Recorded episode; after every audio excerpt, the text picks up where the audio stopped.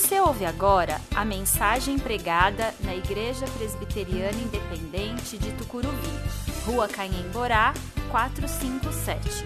Venha nos fazer uma visita aos domingos, 19 horas.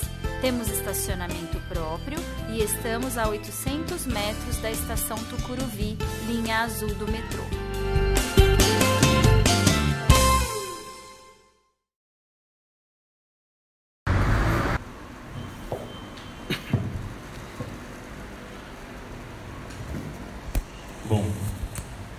Estava domingo, o pastor está de férias, né? Está cumprindo as férias, ficará aí 15 dias de férias. Então, durante esse tempo, estaremos juntos aqui. Estarei com vocês. Quarta e domingo, até o pastor voltar. Bom, vamos abrir as nossas Bíblias em Jeremias, capítulo 29. Jeremias 29, dos versículos 7 a 9. 7, 8 e 9. Jeremias 29, versículos 7 a 9. Vou ler na nova versão transformadora. Os irmãos acompanhem na versão que estiverem aí com vocês. Amém? A palavra de Deus em Jeremias, capítulo 29, nos fala: Trabalhem pela paz e pela prosperidade da cidade para a qual os deportei. Orem por ela ao Senhor, pois a prosperidade de vocês depende da prosperidade dela. Assim diz o Senhor dos Exércitos, o Deus de Israel: Não se deixe enganar pelos profetas e adivinhos que há no meio de vocês na terra da Babilônia. Não deem ouvidos aos sonhos deles, porque sonham o que vocês querem ouvir. Eles contam mentiras em meu nome. Eu não os enviei, diz o Senhor.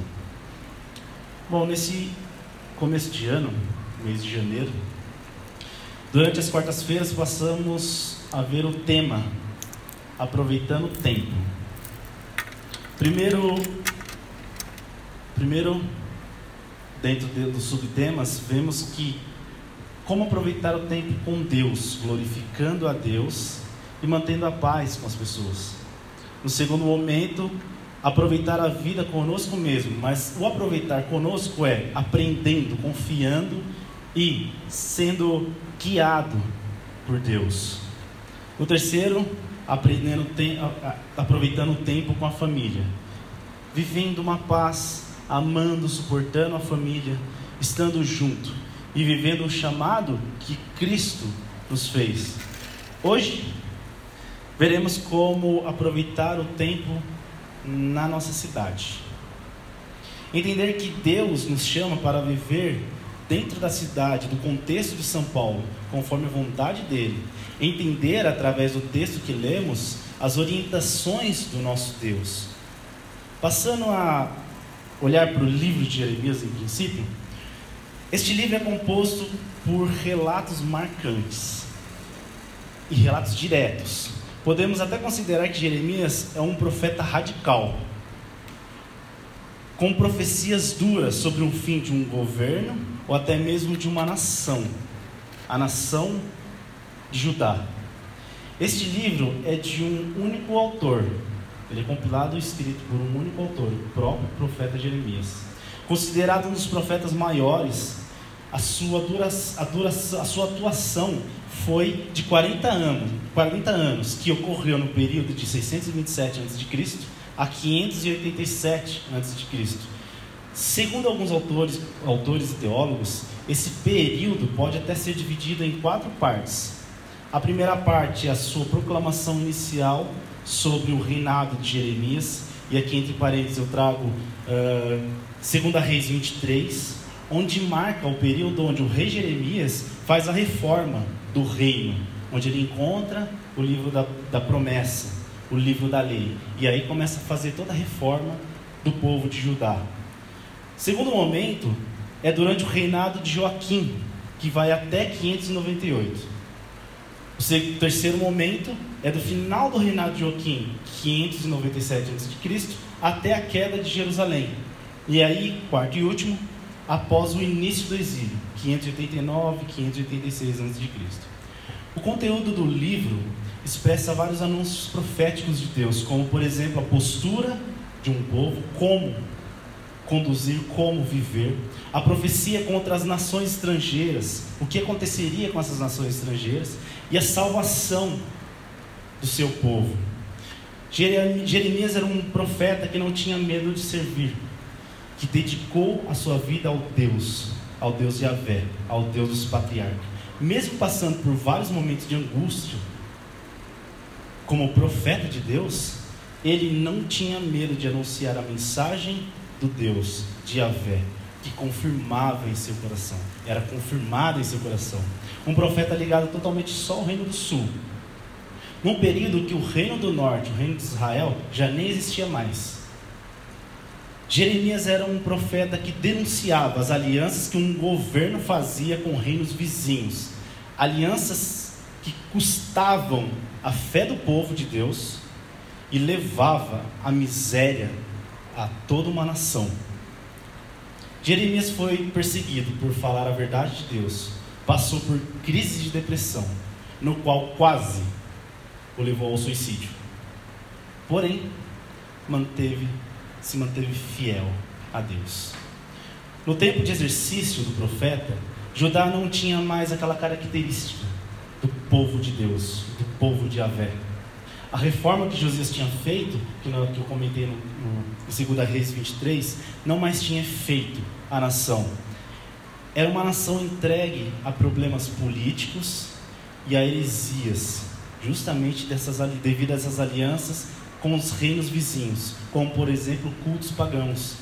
E é nesse contexto que Jeremias está disposto a proclamar o arrependimento e ir contra os males da sua época anunciava o fim da nação judaica através do avanço do reino da Babilônia, no qual esse avanço era um castigo de Deus a um povo incrédulo e injusto. O texto que lemos é o período que Israel foi exilado pelos babilônios. Em particular, o primeiro envio, esse texto é o primeiro envio de algumas pessoas para o exílio da Babilônia. Era a primeira deportação em 1598 a.C., quando o rei Joaquim deixou de fazer suas obrigações políticas sobre um domínio no rei Nabucodonosor.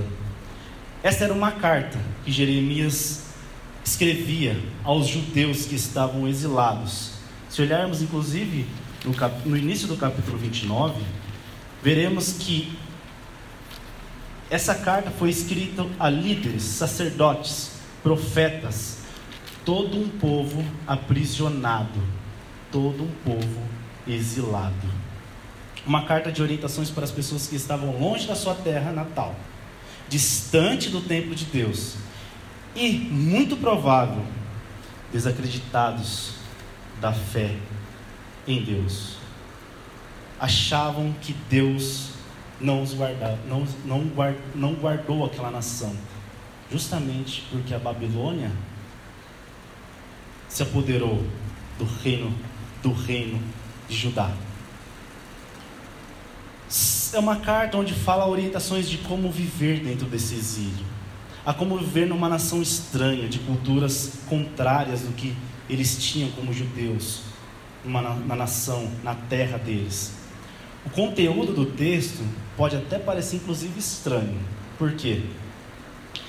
Pode surgir a seguinte questão: como Jeremias envia uma carta de orientações de vida para um povo que está sem fé, que estava desacreditado em Deus? O que Jeremias queria passar era uma mensagem, e ele está falando: apesar de todos os problemas, vivam e confiem no Deus Yahvé. Talvez aquelas pessoas imaginavam que o Deus dos exércitos deixou de lutar pela liberdade e a favor do seu povo. Era um Deus, no pensamento deles, fraco em que esqueceu a nação prometida. Mas eu quero destacar alguns pontos da carta de Jeremias, onde é o contrário disso, onde sustenta a fé daquelas pessoas. Em primeiro ponto, eu queria dar uma olhada no versículo 4. Assim diz o Senhor dos Exércitos, o Deus de Israel, a todos os exilados que ele deportou de Jerusalém para a Babilônia. Aqui temos as seguintes, as seguintes frases, sentenças. Diz o Senhor dos Exércitos. Primeira. Segunda, o Deus de Israel a todos os exilados. E terceiro, que ele deportou. Olha que interessante. A frase Deus dos exércitos sugere que existe um Deus forte, que ele ainda é forte. Mostra que essa carta é escrita por um profeta usado por um Deus soberano, um Deus que é sobre todas as coisas, um Deus que luta, um Deus que é vivo. Não existe outro governo sobre esse Deus, tudo está debaixo dele. É aquele que luta em favor do povo e de um povo exilado. Ou seja, essa promessa vem para a gente também. Nosso Deus é soberano e governa toda a terra. Ele governa sobre toda a terra. Ele está acima de tudo. Ele é criador. Ele é poderoso e ele é majestoso. É o nosso Deus. Segundo ponto. Quando lemos o Deus de Israel a todos os exilados, vemos que um Deus soberano é dono de um povo que aparentemente, só aparentemente está esquecido. Aqueles que estão fora da sua pátria não estão esquecidos. Pelo contrário, tem um cuidado, um cuidador, um pai que é majestoso e que está cuidando deles, orientando a como caminhar. Uma nação que tem um Deus verdadeiro. Isso tudo significa para nós hoje que não estamos sozinhos, mas temos um Pai, temos um Deus, temos um Deus que é tremendo e que nos guia na nossa caminhada, no dia a dia. Que às vezes nós nos sentimos até no exílio, esquecidos, mas Deus é aquele que não nos esquece, mesmo em em momentos onde achamos que estamos no exílio. O termo que ele deportou, olha que interessante, mostra que Deus tem o controle de todas as situações. Por mais difíceis que possa parecer a situação, Deus está no controle. É isso que ele está falando para aquelas pessoas. Eu que deportei vocês para lá, para ir. Não foi a Babilônia, não foi o rei, mas fui eu. Ou seja, eu estou no controle de todas as coisas. Confiem em mim. Precisamos ter fé. Precisamos continuar caminhando e confiando que Deus é um Deus maravilhoso, é o Pai que luta e que está olhando para nós. Precisamos estabelecer moradias manter a paz, orar pelo nosso governo. Nos versos 5 e 6, Deus orienta que aquele povo viva sua vida doméstica, viver seu cotidiano, como justamente, mesmo estando exilados, ainda assim, como se estivesse na sua pátria, parecendo que estavam como escravos, ainda assim, viver como se estivessem livres olhando sempre para frente e confiante nos dias que há de vir, um futuro que Deus estava preparando de retorno para casa. Deus queria que o povo esperasse a vontade dele. Como o povo exilado hoje, pensando que estamos longe de Cristo, da presença gloriosa, como estavam os, os discípulos Estamos num momento onde esperamos a vinda gloriosa de Cristo. Precisamos esperar a vontade de Deus. O reino de Deus já foi inaugurado, porém, logo, logo, ele estará completo. com a vinda de Cristo. Estamos no exílio. Em alguns momentos queremos até que as coisas ocorram do nosso jeito, do nosso tempo. Mas Deus está orientando a continuarmos caminhando, vivendo sem medo, confiando que o melhor há de vir no tempo dele, na vontade dele. Ele orienta também que devemos ser prósperos, que aqueles exilados deveriam prosperar. É interessante, porque quando nós passamos para o capítulo 16 de Jeremias, existe um contraponto.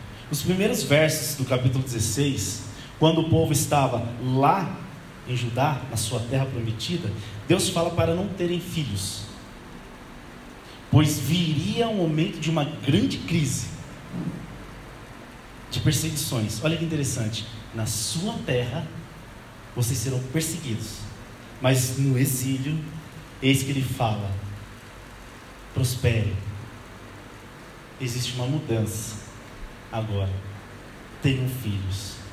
Deus nos mostra hoje, através disso, que em momentos mais difíceis existe uma promessa que está, veja, já está acontecendo em nossas vidas. Precisamos olhar para essas promessas Agradecer pelas coisas boas da vida que Deus já está fazendo e não nos apegar às vezes ao caos, não apegar aos momentos ruins, não olhar para tudo e achar que tudo é uma crise, um problema, ficar murmurando e reclamando, mas agradecer pelas coisas boas que Deus tem fazido, vem feito nas nossas vidas, na cidade onde nós moramos. Olhar para o nosso contexto e ver as boas novas que Deus faz ao nosso redor, dentro da nossa cidade, dentro do nosso bairro. Mesmo num governo até complicado, egoísta e, na minha opinião, incrédulo e corrupto, ainda assim Deus nos sustenta. Deus cuida de nós. É entender que Deus está agindo independente da situação. Jeremias ainda escreve no, capítulo, no, capítulo, no versículo 7 que os exilados devem manter a paz. Olha que interessante, fazer a cidade prosperar. Deus sabia que qualquer orientação de desordem poderia dizimar aquele povo por completo. Eles não estavam na sua pátria, mas estavam na Babilônia.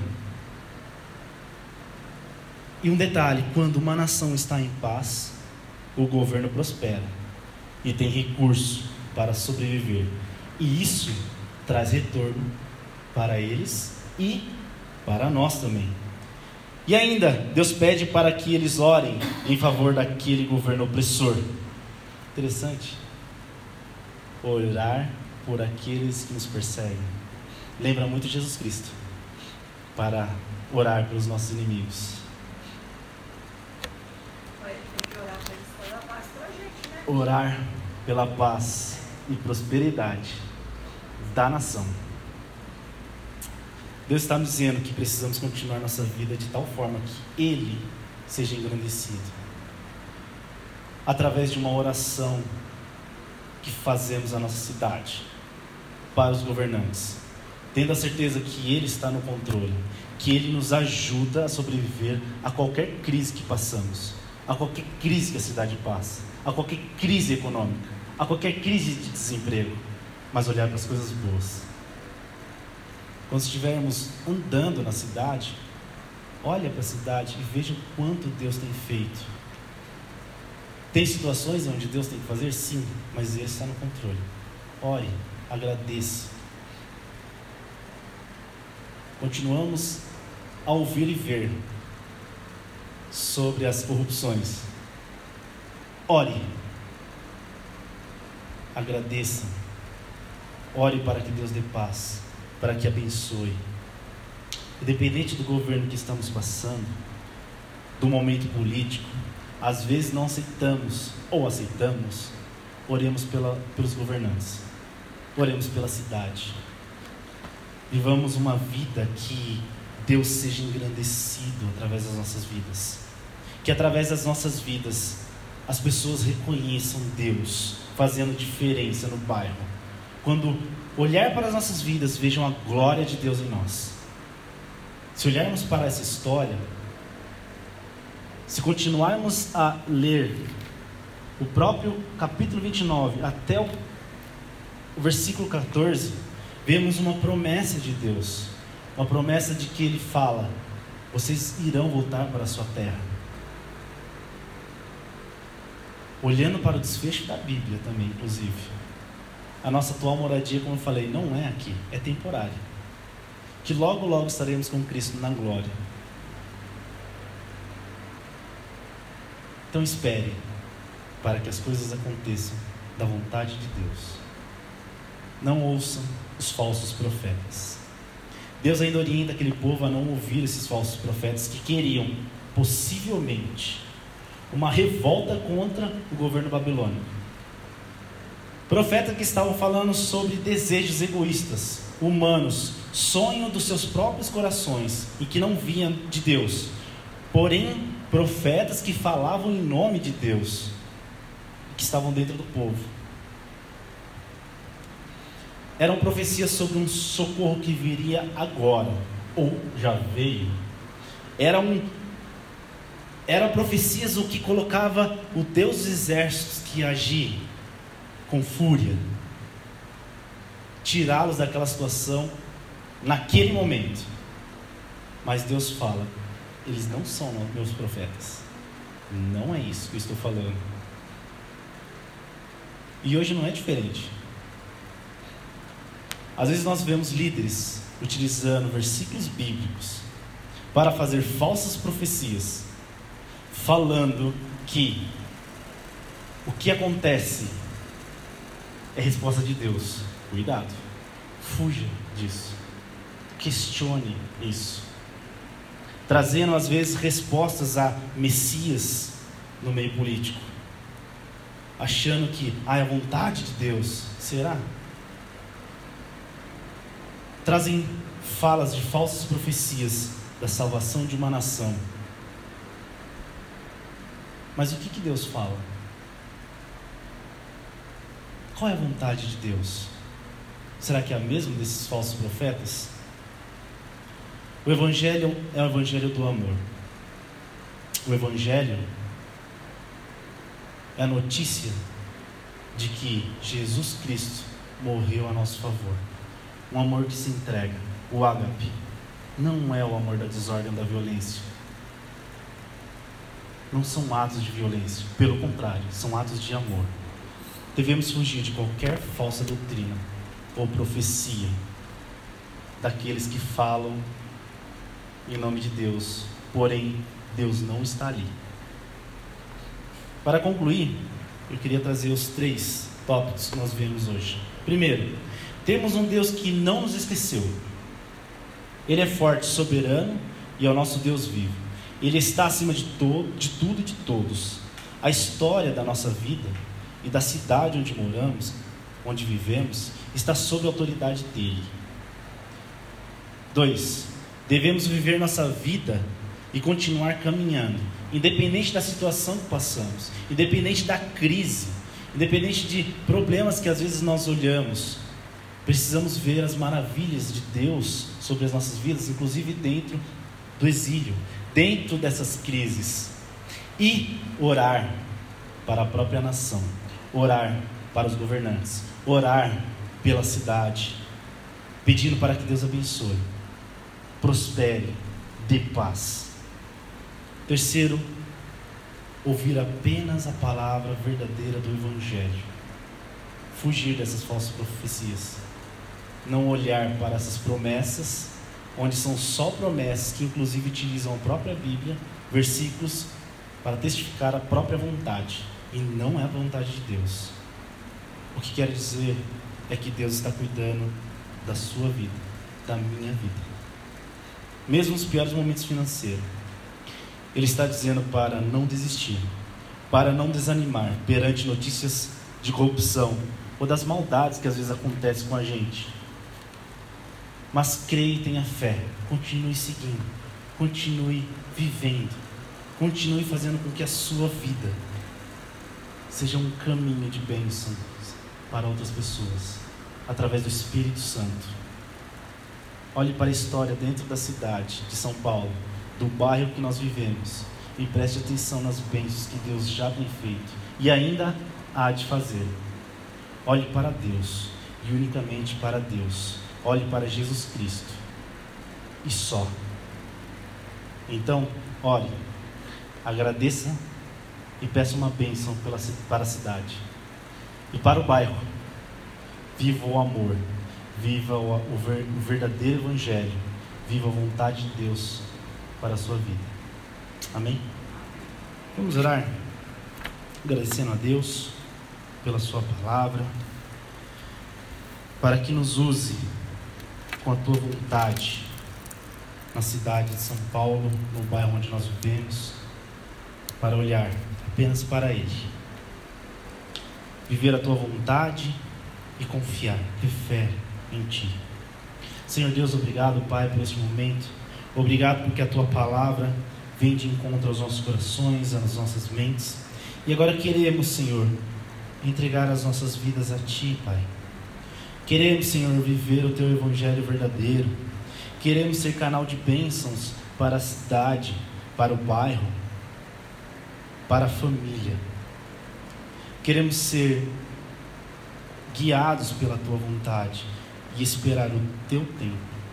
Pedimos perdão porque às vezes queremos que as coisas aconteçam da nossa forma no momento que nós queremos, mas a tua palavra diz que mais agradável é a tua vontade e a tua vontade dentro do seu tempo. Apacenta os nossos corações, nos dê a paz, Senhor, e nos ajude através do Espírito Santo a orar pela cidade, a orar por todos aqueles que estão ao nosso redor, inclusive por aqueles que nos perseguem. Queremos ser um povo fiel a Ti, neste exílio, até que chega até que venha a vinda do nosso glorioso Rei Jesus Cristo. E assim estaremos na maravilhosa terra prometida. Obrigado por tudo que o Senhor tem feito. É o que nós oramos e agradecemos em Teu nome. Amém. Vamos louvar? Vamos ficar de pé? Vamos cantar de novo Eis-me aqui? Se derramar na presença de Deus e se entregar a Ele.